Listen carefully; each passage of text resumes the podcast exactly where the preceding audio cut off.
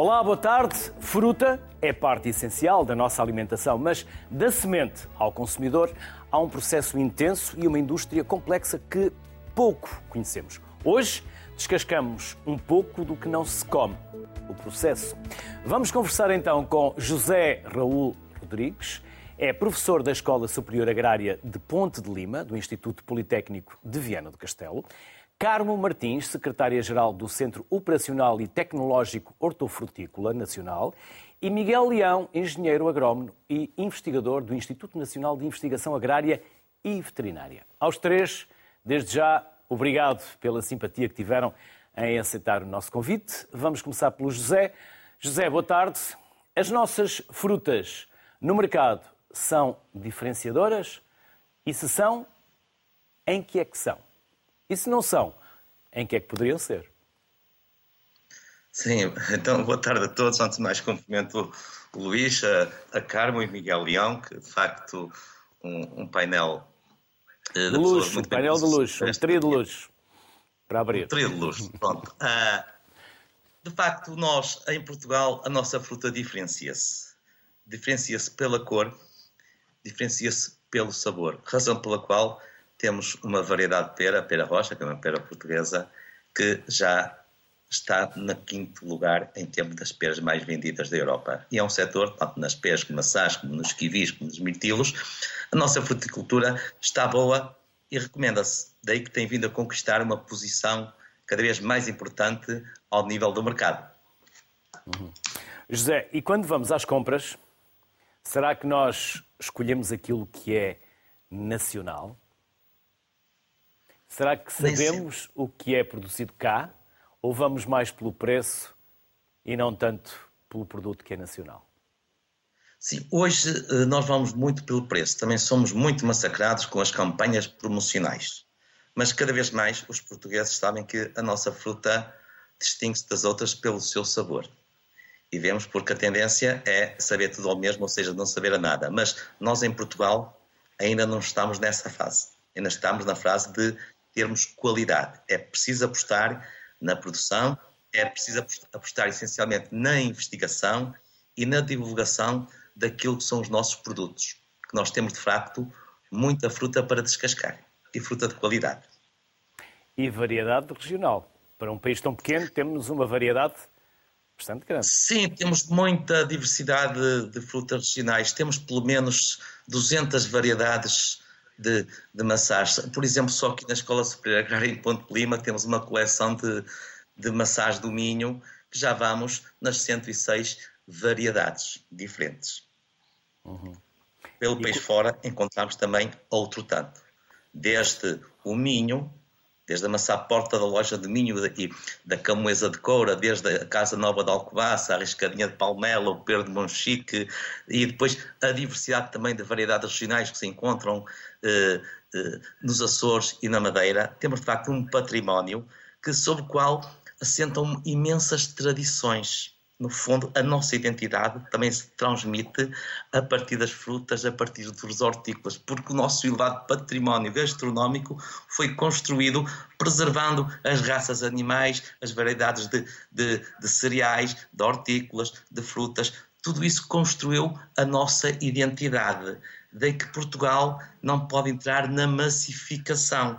Nós temos que arranjar uma forma de promover os nossos produtos, não é os produtos per si, promover a nossa cultura, gastronomia e paisagem. Só assim é que todos os intervenientes da fileira conseguem ter acesso ao mercado e ter acesso à, à recompensa justa, porque no fundo estamos a produzir um produto que é nosso, que se diferencia que têm características únicas a nível mundial, que se diferenciam. Mas é preciso prestar mais atenção em matéria de investigação e de, e de divulgação aos nossos produtos tradicionais, porque nós hoje produzimos, não podemos produzir tudo que se produz a nível mundial. Nós somos, na Pera Rocha, um setor de referência a nível internacional, porque a pera é nossa, ninguém mais a tem. É um sabor único a nível mundial. Pode-se gostar ou não, o que é certo é que ela tem vindo a crescer, a impor-se no mercado internacional. E como a Pera Rocha, temos imensos produtos. Temos o kiwi que tem vindo a crescer de uma forma uh, fantástica, com enorme sucesso nos mercados internacionais. Temos recentemente os frutos vermelhos, os kiwis, a nossa framboesa, que todos estes produtos têm feito furor nos mercados internacionais, porque ainda se diferenciam pela cor e essencialmente pelo seu sabor. Carmo, e este é um setor sustentável, tecnológico, com inovação? É, é. Antes de mais, muito boa tarde. Agradecer o convite que nos que foi endereçado ao, ao Centro Operativo para estar aqui e, e, e realmente uh, dizer que é um prazer estar com este painel, do qual nós nos conhecemos todos muito bem uh, e, e, temos, temos ligações, porque isto realmente na fruticultura também não somos assim tantos. Uh, sim, sem dúvida, a tecnologia é aqui um papel fundamental para nos ajudar a enfrentar os imensos desafios que, que a fileira enfrenta. podemos apontar vários, mas, mas há alguns que são, que são são imediatos, a questão das alterações climáticas que estão aqui em cima da mesa, e nós acreditamos que a tecnologia é, sem dúvida, um, um, vai ter um papel fundamental para ajudar a ultrapassar esses desafios. Na gestão eficiente dos recursos, cada vez mais, um, e também na valorização daquilo que é nosso. Uh, aquilo que o professor acabou de dizer é, é, é, verdadeiro, é genuíno. Nós temos variedades que são ótimas, que são únicas nossas. A pera rocha é um papel, tem, tem já a marca, já tem a marca internacional. Conseguimos realmente uh, ter aqui um, um, produto de excelência que se conseguiu impor no mercado pela sua qualidade. Temos outros, a Bravo de Smolfo, que também tem feito esse trabalho, que tem começado a fazer esse trabalho. Mas paralelamente, e só para confirmar aqui um bocadinho mais aquilo que o professor acabou de dizer, nós também temos temos, além destas, que são as DOPs, as denominações de origem protegida, que são raças, são variedades nossas, temos também as, as indicações eh, geográficas protegidas, que sendo variedades que não são nossas, nós temos condições de clima, de, de, de, solo e esta brisa atlântica que dá realmente a esses produtos características únicas, tal e qual como o professor falou. O aroma, uh, o, o, sabor, a cor, que se destaca em qualquer, em qualquer mercado. E é engraçado ter, uh, falarmos aqui dos pequenos frutos, porque então é emblemático, enquanto há pequenos frutos. De, portugueses no mercado, os, os, mercados não procuram outros, porque realmente há realmente esta diferenciação. Portanto, nós temos, Portugal tem características únicas que permitem que nós possamos ser dos países com maior competitividade em termos de qualidade para a produção de frutícola, sem dúvida nenhuma. A sustentabilidade é, sem dúvida, nas, ainda mais nas nossas condições, fundamental. E quando nós falamos aqui em sustentabilidade, há os três pilares da sustentabilidade que eu costumo referir. Há a sustentabilidade ambiental, evidentemente, o uso cada vez mais eficiente dos recursos. Somos um país em que, por exemplo, a água é um fator determinante. Não conseguimos produzir com qualidade se não utilizarmos água e temos que a utilizar da maneira mais eficientemente possível. Uh, temos depois a sustentabilidade económica, que é também um fator fundamental. Não podemos esquecer que a, que a, agricultura e a fruticultura é uma atividade económica, portanto, o produtor tem que ganhar o seu rendimento, não é? E, portanto, há aqui também esta sustentabilidade que é fundamental e a sustentabilidade social. A fruticultura, assim como a agricultura, tem um papel fundamental nas regiões, uh, nas regiões um, rurais do nosso país, no, na zona interior do nosso país, onde dá emprego, onde cria um conjunto de serviços de bem bens e produtos à volta da agricultura e, portanto, há aqui realmente estes, estes três pilares da sustentabilidade que nós não podemos dissociar uns dos outros. Miguel, estes novos, estes modernos processos de produção coadunam-se com esta sustentabilidade que falávamos? Há uma ideia correta? Sim, em primeiro lugar, boa tarde a todos. Muito obrigado também pelo convite que me foi feito para participar neste programa e enviar aqui um cumprimento muito especial, quer aos colegas de painel, quer a todos os telespectadores. Sim, é, é uma verdade. Os, os nossos sistemas de produção foram obrigados a mudar. E foram obrigados a mudar ou porque deixaram de ser competitivos, ou porque deixaram de produzir aquilo que o mercado procura, ou porque simplesmente tiveram que se adaptar a, a diferentes contextos conjunturais, como a falta de mão de obra, e, e com isso tiveram necessidade de se adaptar mais à mecanização. Portanto, um dos aspectos que, eh, que, são mais notórios nesta, nesta transformação foi precisamente o aumento da densidade de plantação e, e, eu gostava de esclarecer, porque muitas das vezes ela é associada por parte de, de, algum público menos conhecedor a uma maior exploração da terra ou a um uso mais desmesurado de fatores de produção de recursos naturais. Mas esta visão é completamente errada e é distante das transformações que têm acompanhado a intensificação sustentável. Porque senão, eh, eh, vejamos, eu gostava de dar aqui também um, um exemplo dentro daquela que é a minha área de trabalho, que é a fruticultura, e julgo que as pessoas vão perceber porque é que de facto mudou a forma de produzirmos, porque é que o modelo de pomar também mudou e porque é que este modelo é tão ou mais sustentável que os modelos de pomar tradicionais. Ora, uh, uh, os novos sistemas de produção hoje eles produzem mais não porque explorem mais os recursos naturais ou porque utilizem mais fatores de produção.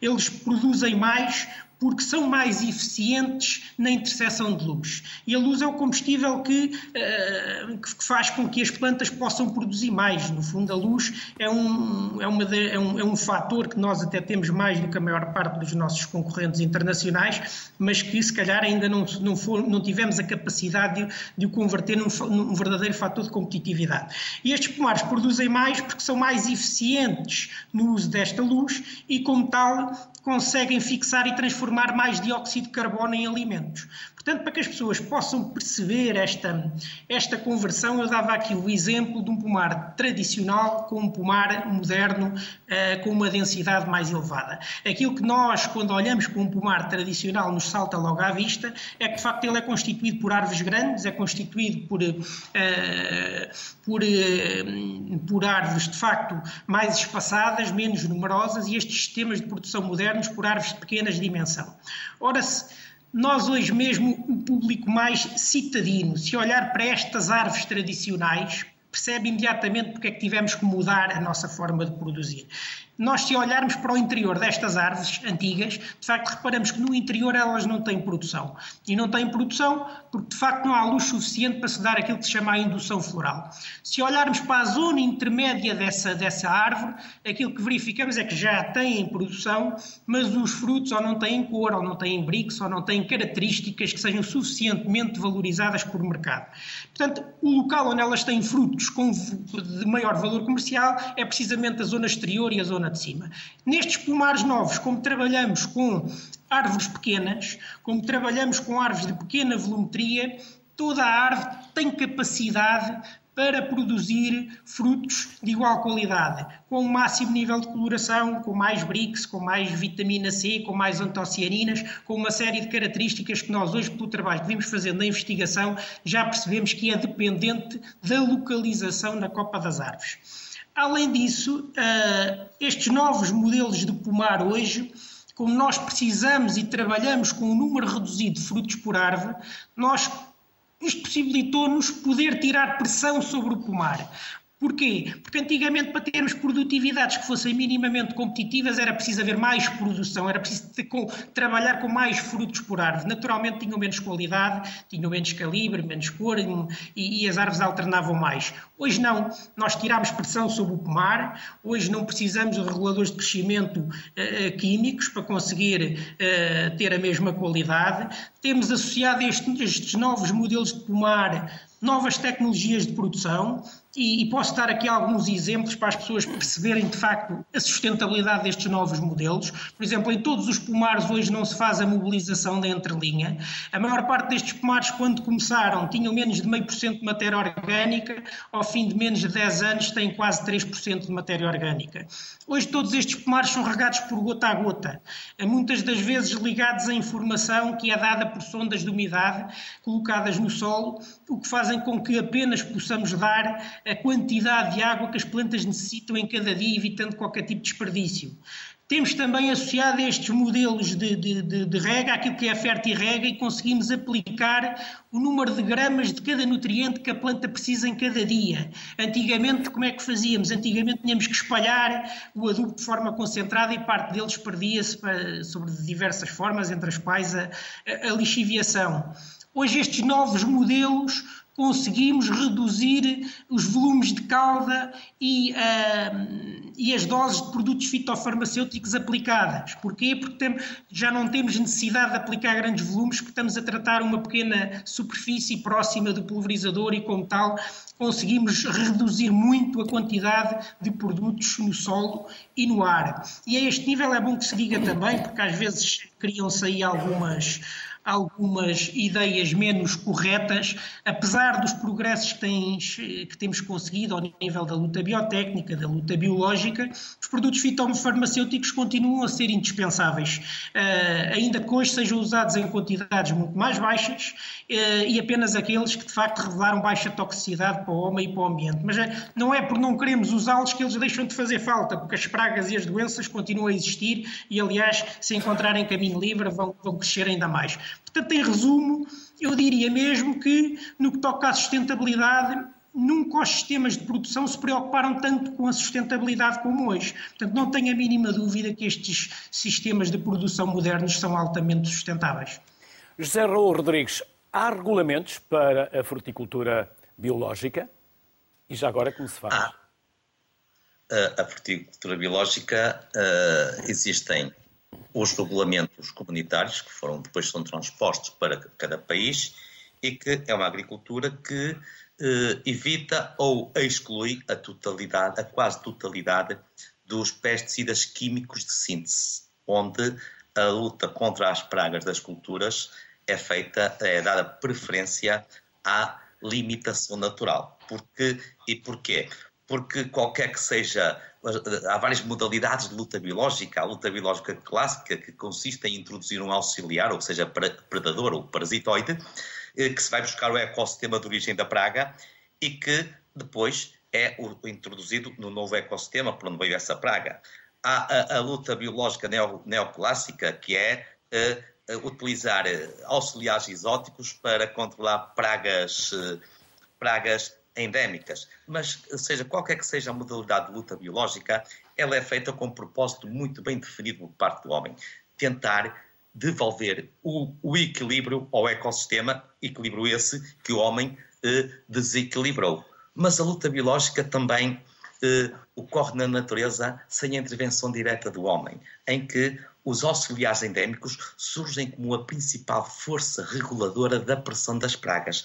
Daí que o objetivo, na, o que difere a agricultura biológica uh, no convencional, nesta parte de, de, de, controlar as pragas, é que uh, uh, no convencional, na proteção integrada, o objetivo é controlar, combater, lutar contra as pragas. Ou seja, a praga, o inseto ou o ácaro, são vistos como entidades meramente económicas.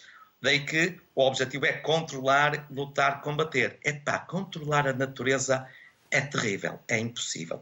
Agora, a filosofia de abordagem na agricultura biológica é completamente diferente, que consiste em proteger as culturas dos ataques das pragas através das medidas de luta indiretas, onde se valoriza a, a valoriza a, a, fauna auxiliar, criando condições para que esta se estabeleça. E, no fundo, é este princípio que está a ser seguido na, na, na, na ótica que o Miguel abordou, eh, na agricultura convencional para além destas práticas que, que, que valorizem a, a, ação da, da, fauna auxiliar, nós temos também uh, outros mesmo pesticidas uh, de origem natural, como bacilos, uh, o, o vírus da granulose do bichado, que são produtos agribiológicos que estão a ser aplicados com sucesso na agricultura convencional. O que o futuro é, sem imagem para dúvidas, a agricultura biológica. Mas não é hoje. Isto é um, é um, é um, um caminho que temos que traçar, que, que trilhar ao longo de várias décadas. Temos que pensar é no futuro. Os pesticidas tóxicos já saíram todos do mercado. Agora vão os menos tóxicos. E, à medida que vão surgindo soluções, vão-se. Uh, vamos, vemos logo que uh, também a pressão das pragas deixa de ser tão forte, porque grande parte das pragas são pragas feitas pelo homem, que o homem, aqui há uns, nós aqui há 50, 70 anos, ao utilizar pesticidas, eram pesticidas, principalmente inseticidas de largo espectro de ação, que matavam as pragas, mas arrastavam para o mesmo fim uh, os respectivos predadores naturais. É evidente que não foram precisos muitos anos para que o reverso da medalha uh, vier só de cima. Ou seja, uh, um, um pomar sem predadores é como uma cidade sem polícias. Começa a a imperar a desordem. E depois, claro, qual é a solução? Pesticidas, pesticidas, pesticidas. Hoje, a, a própria pressão dos consumidores é de tal ordem que cada vez a agricultura está sob um escrutínio muito, muito apertado. Daí que aqui há 20 anos falávamos que a proteção, da, a proteção integrada rumo à produção integrada seria um dos caminhos para a sustentabilidade. Isto já numa perspectiva de, de transição.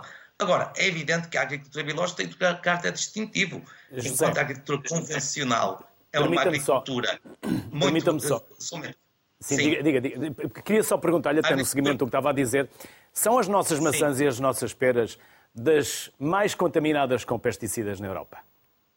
Não. É verdade? Não. Não. Eu tenho acesso, tenho acesso a muita informação via Cotton e via outras organizações, que eu também tenho responsabilidades no Cotton, não é? E uh, o nível de resíduos de pesticidas nos nossos frutos é quase nulo. Agora, vamos ver.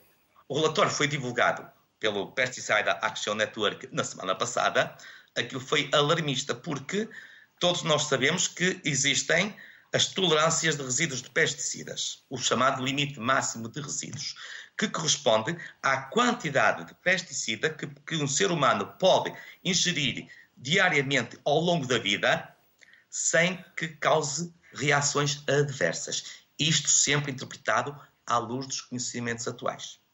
E a ideia que se passou, que a comunicação social passou para o consumidor português, é que nós somos, os agricultores somos criminosos. Nós estamos a encharcar o mercado com pesticidas. Eu gostaria de saber é que, que qual foi a metodologia de determinação analítica que fizeram, se, se, se foram laboratórios acreditados. Porque temos que ter consciência, não há pesticidas maus, há os menos bons. No entanto, a União Europeia tem vindo a abolir com os pesticidas mais tóxicos e à medida que vão surgindo alternativas menos perigosas para o homem e para o ambiente, é evidente que os outros que já estavam na lista amarela, por exemplo, também acabam por sair. Mas tudo isso é um processo que tem que ser lento, porque se de um momento para o outro retiramos as substâncias ativas uh, químicas de síntese, mesmo as menos tóxicas, epá, os produtores têm problemas. Ainda podemos reduzir mais a aplicação de pesticidas na agricultura, mas isto tem que ser um trabalho gradual e consistente. Para isso, precisamos ter normas de proteção integrada mais rigorosas do que as que estamos a ter agora. Porque até 2015 havia os, os produtos permitidos em proteção integrada e havia os proibidos e havia aqueles com restrições. Hoje, com a obrigatoriedade da prática da proteção integrada, todos os pesticidas que estão no mercado eh, podem ser aplicados na fruticultura e na horticultura. E o que é que se verificou a partir de 2015? Um recrudescimento das pragas que estavam perfeitamente controladas ao nível dos pomares.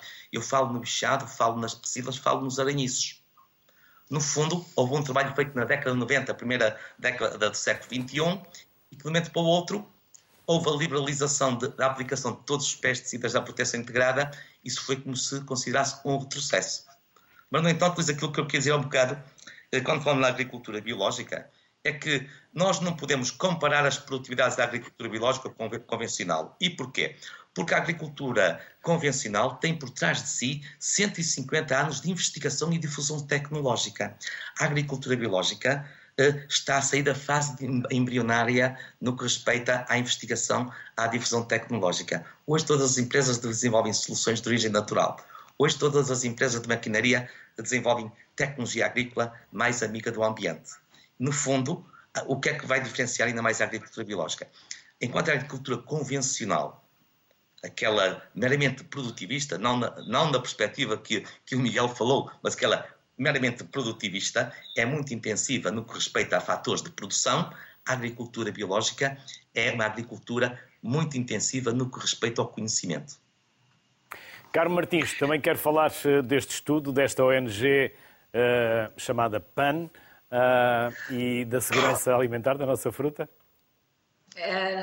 Eu pouco tenho a acrescentar àquilo que o professor disse. O que o professor disse de uma maneira muito, muito, muito um, simples e, e, direta, precisamente aquilo que falha neste estudo, que é a questão do LMR, uh, que é precisamente aquela definição que o professor acabou de dar e que depois, além deste cálculo que é feito uh, sobre, uh, sobre o limite que não causa qualquer dano, é só para dizer que para chegarmos ao limite que, máximo de resíduos, esse ainda é multiplicado por um fator de de segurança de 100 vezes. Portanto, é só para garantir que realmente os resíduos que aparecem e que estejam dentro do limite máximo de resíduos não causa qualquer dano ao, ao, ao, consumidor. E, portanto, acho que é importante desmistificar realmente esta situação. E dizer que realmente Portugal tem feito um trabalho excelente nesta matéria, tem feito realmente os produtores, os produtores agrícolas são aqueles os primeiros a quererem garantir que entregam o melhor produto, porque eles sabem que é isso que lhes vai garantir o, o futuro, não é? E, portanto, tem havido um envolvimento muito grande dos produtores um, em, em, em procurar métodos alternativos, em procurar procurar a tecnologia como ferramenta para o apoiar nesta gestão das pragas e doenças. Gostava de mencionar, por exemplo, o, o, o COT, no Centro Operativo, está envolvido em vários projetos de inovação e que têm esta esta vantagem que eu acho que é única. Estes projetos funcionam juntando a investigação com os produtores, com as organizações de produtores, de forma que, de forma que a investigação estude precisamente aquilo que são os problemas que, que os produtores uh, sentem e que os produtores possam receber de uma forma quase direta, por via das suas organizações de produtores, este conhecimento e o possam incorporar facilmente nos seus, nos seus na, sua forma de produzir.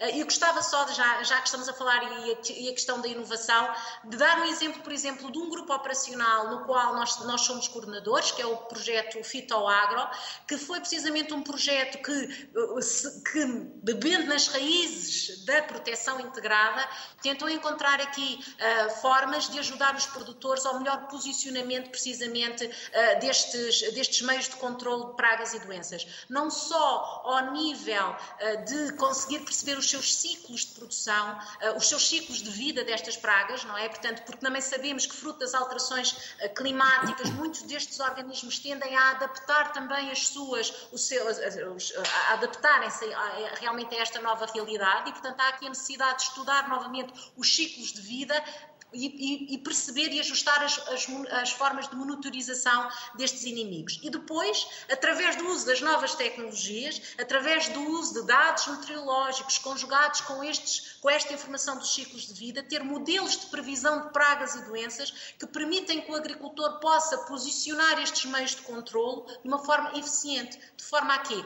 Primeiro, a minimizar o uso de qualquer produto, porque também é um custo acrescido, não é? Eh, e, e, ao mesmo tempo poder utilizar de uma forma muito mais eficiente todas estas ferramentas de controle bio, biotécnico, que são também, que têm muito, que têm, cujo sucesso depende muito deste posicionamento. Retomando só aqui a questão ainda deste, deste estudo, dizer que realmente Portugal tem feito este, este trabalho significativo uh, de, de, redução, uh, dizer que, que acabei de ter há bocadinho uma informação de que no relatório Uh, que vai, portanto, que houve agora que foi feito uh, de 2019 para 2021, Portugal reduziu em 54,5% os produtos à base de, substâncias ativas candidatas à substituição, que são estas que nós estamos a, a, falar, e, portanto, continua a haver um esforço significativo de redução. E através, precisamente, deste, deste interesse também que os agricultores têm em, uh, em cada vez mais ajustarem também os seus, os seus modos de produção neste sentido sentido. Portanto, há aqui realmente um trabalho muito grande. Uh, também dizer que a produção nacional, e ainda voltando aqui a esta questão da segurança alimentar, é extremamente controlada. Uh, os produtores, para poderem comercializar os seus produtos, eles têm um controle rigoroso, estão dentro de referenciais de qualidade que os obrigam a ter um controle bastante rigoroso uh, no, nesta, nesta questão da, também da, da, da, segurança alimentar e que depois a própria distribuição tem ela própria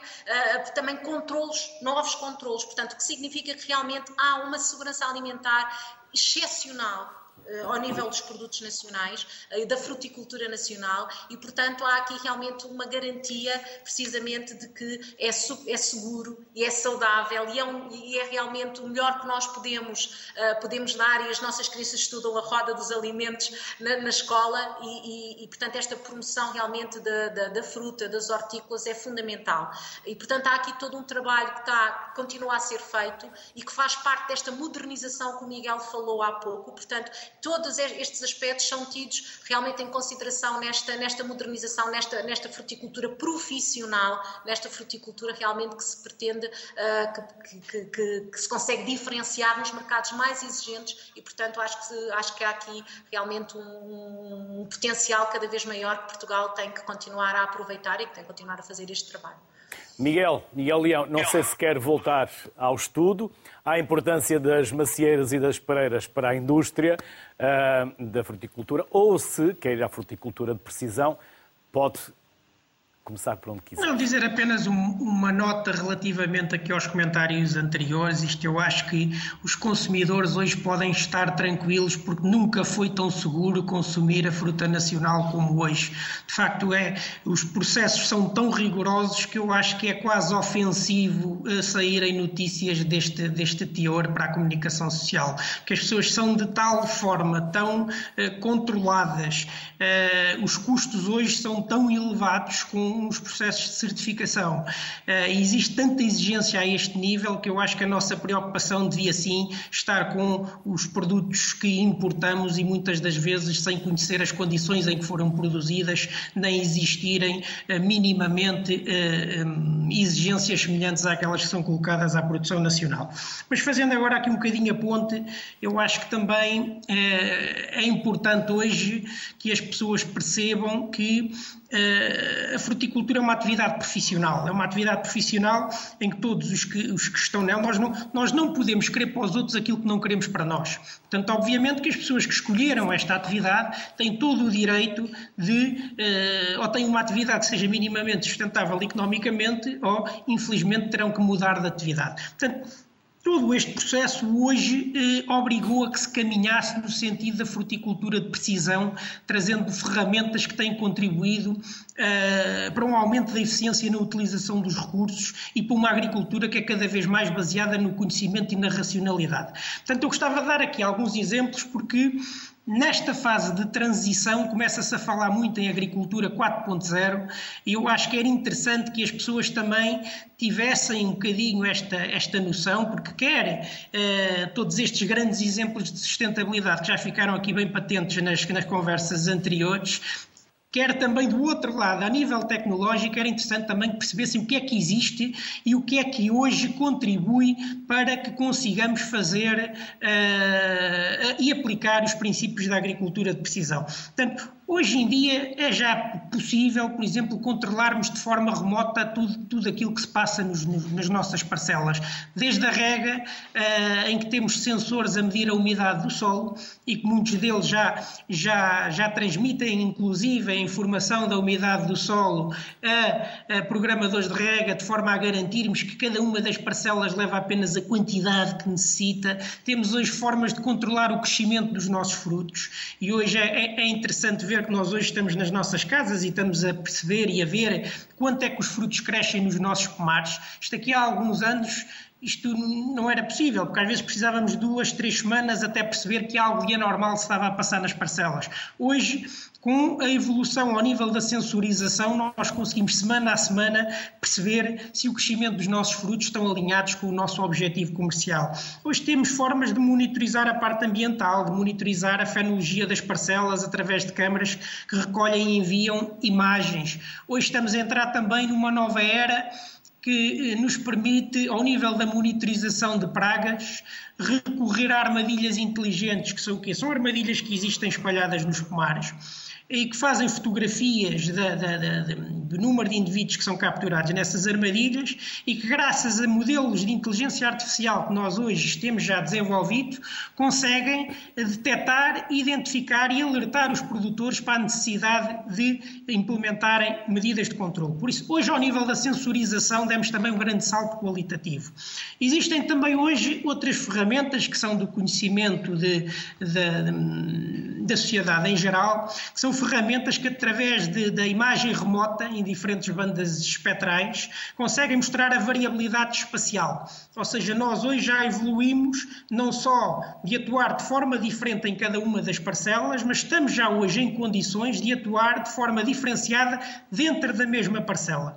Nós, com estas metodologias, seja com voos através de drones, seja de, de, imagem por satélite ou outras, nós conseguimos perceber as diferenças no vigor das plantas, na condição fisiológica dos stresses hídricos, dos stresses nutricionais e, e, e diferentes tipos de stress, e com isso conseguimos também eh, atuar de forma diferenciada e muitas vezes já em interação com os sistemas tecnológicos que estão implementados nas explorações e por vezes até já com as alfaias. Portanto, a inteligência artificial é, é importante que se diga, porque isto foi um, um ganho enormíssimo que nós estamos neste momento a conseguir, porque de facto eram pessoas que tinham um conhecimento de facto uh, muito relevante nesta área, mas que andavam menos atentas à agricultura. Hoje conseguimos finalmente captar a atenção delas para esta, para esta área e neste momento, de facto, elas estão a ajudar-nos e a dar um contributo muito importante para que nós consigamos cada vez mais fazer esta atividade da forma mais eficiente possível. Portanto, ao nível da inteligência artificial, por exemplo, hoje é possível contar o número de frutos nas árvores, que era uma coisa que aqui há bem poucos anos atrás isso era completamente impossível. E o gestor hoje consegue atuar na sua parcela. Uh, de forma diferenciada consoante o número de frutos que cada árvore tem. Uh, portanto, isto era uma das coisas que eram, que nós há poucos anos atrás nunca pensámos tão depressa conseguir chegar lá. Existem hoje sensores que de forma não invasiva uh, conseguem, por diversos princípios, conseguir dar-nos as propriedades físicas e as propriedades químicas do solo. Também era completamente impensável há bem poucos anos atrás conseguirmos chegar aqui. Portanto, estes avanços hoje são uma realidade e a tecnologia hoje está, está a evoluir no sentido de conseguirmos também produzir sensores de baixo custo que depois permitam que se consigamos uh, aquilo que se diz a, a democratização da tecnologia e com isto também conseguir a sua massificação. Portanto, isto abriu hoje também novos horizontes e é importante dizê-lo porque uh, a agricultura de antes se calhar não era uma atividade muito interessante para os jovens. Hoje, graças a estas novas tecnologias, eles identificam-se mais com este novo tipo de agricultura e é importante para fixarem territórios rurais de baixo povoamento. Estão hoje também a formar-se novas empresas de, de, prestação de serviços tecnológicos que se fixam também nestes meios e eu acho que isto são um, bons exemplos daquilo que nós necessitamos para conseguirmos, de facto, que todo o país possa ter um nível de desenvolvimento aceitável e contrariarmos a desertificação que se tem vindo a, a, a mostrar no, nos últimos anos. E novas formas de encarar o interior e até de modelos de vida. Miguel Leão, Carmo Martins, José Raul Rodrigues, obrigado pela excelência das vossas intervenções. Espero não ter estragado a qualidade do trio deste painel. Felicidades, bem-ajam e até uma próxima oportunidade. E agora, com a ajuda do Centro de Frutologia Compal, vamos conversar com Tadeu Alves, é formador e consultor de projetos, e José Ferrão, produtor agrícola. Ao Tadeu e ao José, bem-vindos, obrigado pela simpatia que tiveram também aceitar o nosso convite. E vou começar pelo José, porque o José foi vencedor de um prémio ano passado. José, quer falar-nos que prémio é esse e o que fez com que o José fosse o vencedor? Ok. Um, ehm, nós concorremos, porque a empresa, eu como agricultor, uh, a empresa é minha e da minha irmã, a empresa chama-se Peperomas, concorremos com um projeto de limões em modo de produção biológico uh, e achamos uh, que realmente que através de, do Centro de Frutologia da Compal podíamos realmente ter uma, uma, uma ajuda para o desenvolvimento do nosso projeto que na, nas nossa, na nossa região fazia, para nós fazia todo o sentido tendo em conta que nós já, já, já produzimos em modo de produção biológico a figo da Índia e que já exportamos, e o limão poderia se complementar um, ao figo da Índia um, na nossa exploração. Uhum. Tadeu, há formação nesta área, uh, na fruticultura, ou um, é pouca, é incipiente e não chega para, para os produtores uh, e aquilo que eles necessitam? Uh, boa tarde, muito obrigado pelo convite. Uh, existe efetivamente alguma formação organizada no âmbito da academia e da formação superior, uh, e essa sim é formação fundamentada e com base nos, nos ensaios, nos estudos e acompanhando a própria produção. No entanto, quando transpomos para a área produtiva, para a realidade produtiva, aí já é um bocadinho diferente e não existem muitas iniciativas como a da Academia. A, a, a, iniciativa da Academia é uma iniciativa de louvar porque consegue fazer com que, independentemente de ser um concurso de ideias e de projetos, consegue que todos os envolvidos conheçam diferentes realidades durante um período de tempo mais alargado e com isto podem visitar realidades diferentes, mas mais do que isso, e parece-me que aí é que devia incidir o foco, que seria que eh, os produtores que querem fazer ou querem iniciar a, a sua atividade pudessem acompanhar todo o ciclo produtivo da cultura onde querem, onde querem entrar, da cultura onde querem se iniciar. Um, podemos pegar aqui num exemplo, por exemplo, que é aquele que me está mais próximo, o exemplo dos pequenos frutos ou dos citrinos, que é extremamente importante que a pessoa consiga conhecer a cultura não só no momento em que tem um aspecto, uh, em termos de vigor, em termos gestativos, muito mais apelativo, que é, que é na primavera, por exemplo, mas conheça todas as vicissitudes por onde vai passar quando for o momento da colheita, quando for a comercialização, quando for o pós-colheita e todo o ciclo produtivo. Portanto, de, desde o primeiro dia de colheita ao primeiro dia no ano seguinte, era importante que houvesse aqui um, uma sequenciação das atividades para que ele pudesse estar muito mais envolvido e muito mais próximo daquilo que será a sua realidade dali em diante. José, vocês exportam para mercados exigentes, com elevados padrões de procura. Correto, correto. Nós neste momento exportamos o, o figo da Índia para a Espanha, para a Holanda e para a Bélgica Uh, as certificações hoje em dia são muito importantes, uh, há uma grande exigência em termos de tudo o que é certificação. Uh, antigamente conseguia-se fazer a exportação com muito mais facilidade. Hoje em dia tem que se meter, tem que, tem que se ter uh, o certificado de modo de produção biológico, o Global Gap, o GRASP, são, são nomenclaturas que muitos agricultores ainda não, estão, ainda não estão habituados, mas quem trabalha em modo de produção biológico tem que, tem que ter isto em mente e realmente tem, tem, que, tem que ter estas certificações porque realmente a exigência é muito, muito grande. Uh, nós mandamos fruta em agosto e setembro o figo de Índia é exportado. Felizmente conseguimos meter o figo da Índia na Holanda em 36 horas e tem que ser com critérios de seleção muito, muito rigorosos um, ehm, para, o cliente depois não, não, não reclamar não é? e, e não vir depois uh, realmente vir, vir atrás de nós uh, com, com exigências e tudo mais. Como fazem essa distribuição em 36 horas, José? Olha, com uma, uma, empresa, uma empresa portuguesa de frio uh, que, que, por acaso vai na zona de Odmira buscar pequenos frutos e nós conseguimos, uh, através dessa empresa, com a qual temos uma parceria, que conseguimos programar as nossas entregas. Eles trazem alguns pequenos frutos e nós completamos a carga com figo da Índia, ou seja, eles nem sequer vai para a grupagem, ou seja, a fruta é aqui recolhida e segue diretamente para a Holanda, ou seja, sai daqui numa terça à noite, quinta de manhã está na Holanda para ser entregue e distribuída. José, sente que nos mercados lá fora valorizam aquilo que é uh, o produto português, a fruta portuguesa, ela tem essa singularidade e essa diferenciação de que nós aqui temos falado ao longo do programa?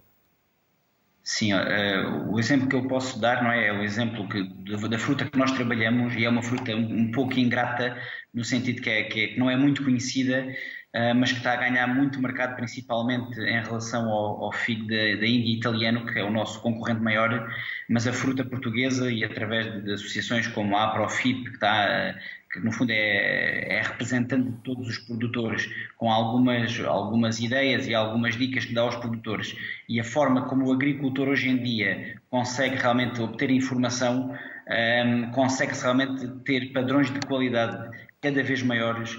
A informação é muito importante. Um, as dicas que nós demos através das formações que a Compal nos, forneceu são muito importantes. Eh, pessoas como o professor Tadeu e, outros eh, deram-nos muitas dicas, apesar de, de, de, eu já ser agricultor há algum tempo, estamos sempre a aprender coisas novas e eu penso que apesar de tudo o agricultor português cada vez está mais desperto uh, para esses padrões de qualidade que, que, têm que ser feitos. E o filho da Índia é um, é um bom exemplo porque os nossos clientes pedem-nos filho da Índia português, em detrimento do italiano. Ou seja, é sinal que a fruta está a chegar com qualidade e que é, e que é pedida, um, e que é pedida ao produtor português. Tadeu, investigação e desenvolvimento para esta qualidade, diferenciação, singularidade? Fundamental, é fundamental é, essas duas áreas, a investigação e desenvolvimento. Um, não, é, não temos muita tradição no nosso país um, em termos de investigação, e aqui se calhar falta aqui algum investimento ao nível da, da prospecção e do, e do trabalho de desenvolvimento de novas variedades. No entanto, a adaptação às condições de produção em cada um dos territórios parece-me extremamente importante e esta questão relacionada com o desenvolvimento e com a, experimentação é extremamente importante. Uh, era importante termos muita investigação nesta área. Uh, a investigação na área agrícola é, é um parente um bocadinho pobre. Os recursos não, não abundam, portanto é, é um bocadinho limitante uh, fazermos desenvolvimento uh, depois com, com variedades ou com, ou com espécies desenvolvidas uh, por terceiros, mas temos que fazer a adaptação à nossa realidade e, e fazer esse desenvolvimento depois. Tadeu Alves, José Ferrão, aos dois, parabéns e obrigado pela vossa simpatia em estarem connosco. Até uma próxima. Diolinda Silva é diretora executiva da Portugal Foods, polo de competitividade e tecnologia agroalimentar. É a nossa última convidada. Diolinda, obrigado por se juntar a nós. Vamos saber se os europeus consomem muita fruta e se os portugueses não são daqueles que mais fruta também consomem. Obrigada. Uh, sem dúvida que uh, nós sabemos perfeitamente que o consumo de fruta, e também de hortícolas, mas o consumo de fruta é um dos principais indicadores uh, dos mais utilizados em todo o mundo para avaliar a, qualidade e da alimentação. E nós somos os segundos na fruta. Exatamente. E os quartos nos... Sim, sim, mas diga, diga.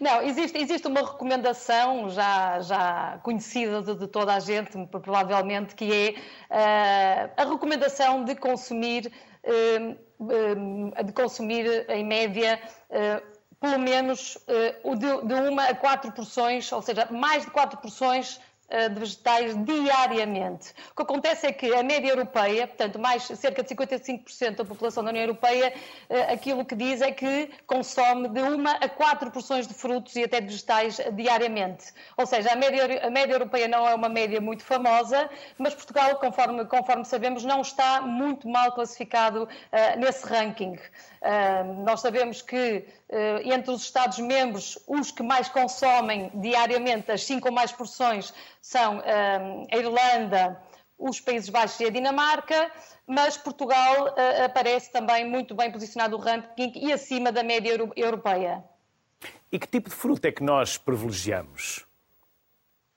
Uh, em Portugal, é aquilo é, nós privilegiamos aquilo que no, que no, fundo faz muito parte daquilo que é o nosso, cabaz, o nosso básico de, de, de, alimento e também de fruto, é sem dúvida a maçã e a laranja, continuam a ser os, os, frutos mais consumidos e em que existe também maior disponibilidade para, para, para consumo, mas eu diria que nós, em geral, eh, sabendo nós que o consumo da população portuguesa é em média de mais ou menos de fruta fresca por dia de 131 gramas, grande parte desta, desta fruta é realmente a maçã e a laranja. Agora, no entanto, há tendências uh, e há modas e uh, há uma apetência também pela procura de determinados outros tipos de, de, frutos, nomeadamente de frutos dos pequenos frutos e também uh, de frutos de tendência de moda, como por exemplo o abacate e, e, e, outro, e outros exemplos.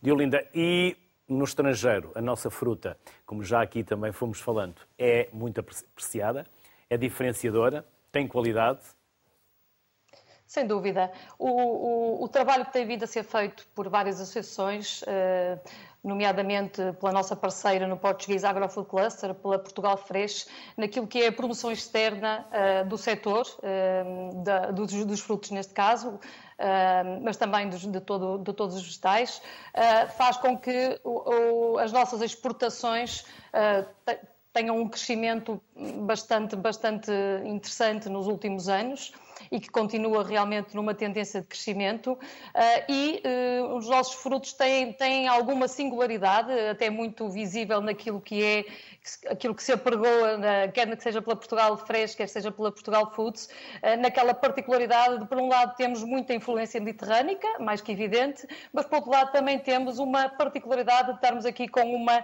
uma influência atlântica que permite que os nossos frutos, por um lado, tenham eh, sabor e tenham particularidades eh, que os diferenciam de outros, de, outros, de outros frutos de outros países, por outro lado, também, por vezes, eh, em determinadas culturas, eh, tenham uma, épocas de produção que nos dão alguma vantagem competitiva em determinados mercados. Diolinda Silva, e as novas gerações também estão a consumir mais fruta? Os mais novos, Sim, ou nem por isso? Os mais novos. É assim, continuamos com uma tendência, uma tendência de procura por, pelos frutos, sobretudo pela população mais idosa, eh, sendo que eh, realmente aqueles que menos consomem são as crianças e os adolescentes e, sobretudo, os adolescentes. Eh, no entanto, é uma tendência de crescimento. Naturalmente, muito trabalho tem que ser feito na promoção do consumo de fruta. A pandemia, o Covid-19, veio aqui acelerar um bocadinho aquilo que é a tendência de procurar produtos mais naturais, produtos que conferem imunidade e, portanto, aqui os frutos têm uma, uma digamos, uma oportunidade única de ser explorados uh, e o seu consumo de ser potenciado, precisamente porque há essa procura. Há, no entanto, também muito trabalho a fazer uh, naquilo que é a procura de novos formatos de produto uh, por parte da indústria, uh, nomeadamente por parte da indústria, por, por, forma também a cativar este público mais adolescente em, em, novos formatos de consumo, quer tenham a ver com mais conveniência, mais facilidade de preparação. Portanto, temos muitos exemplos no mercado hoje em dia, mas é, é uma oportunidade única que deve ser explorada pela indústria. Diolinda Silva, obrigado pela simpatia que teve também em juntar-se à sociedade civil e partilhar connosco também conhecimentos e saberes. Bem-haja, saúde e até uma próxima. Obrigado, Diolinda. Obrigado. Despedimos-nos, falámos sobre fruta, sobre a produção do negócio da fruta, sobre a fruta portuguesa, por isso mesmo, como a fruta, se possível, nacional. Boa tarde, saúde a todos.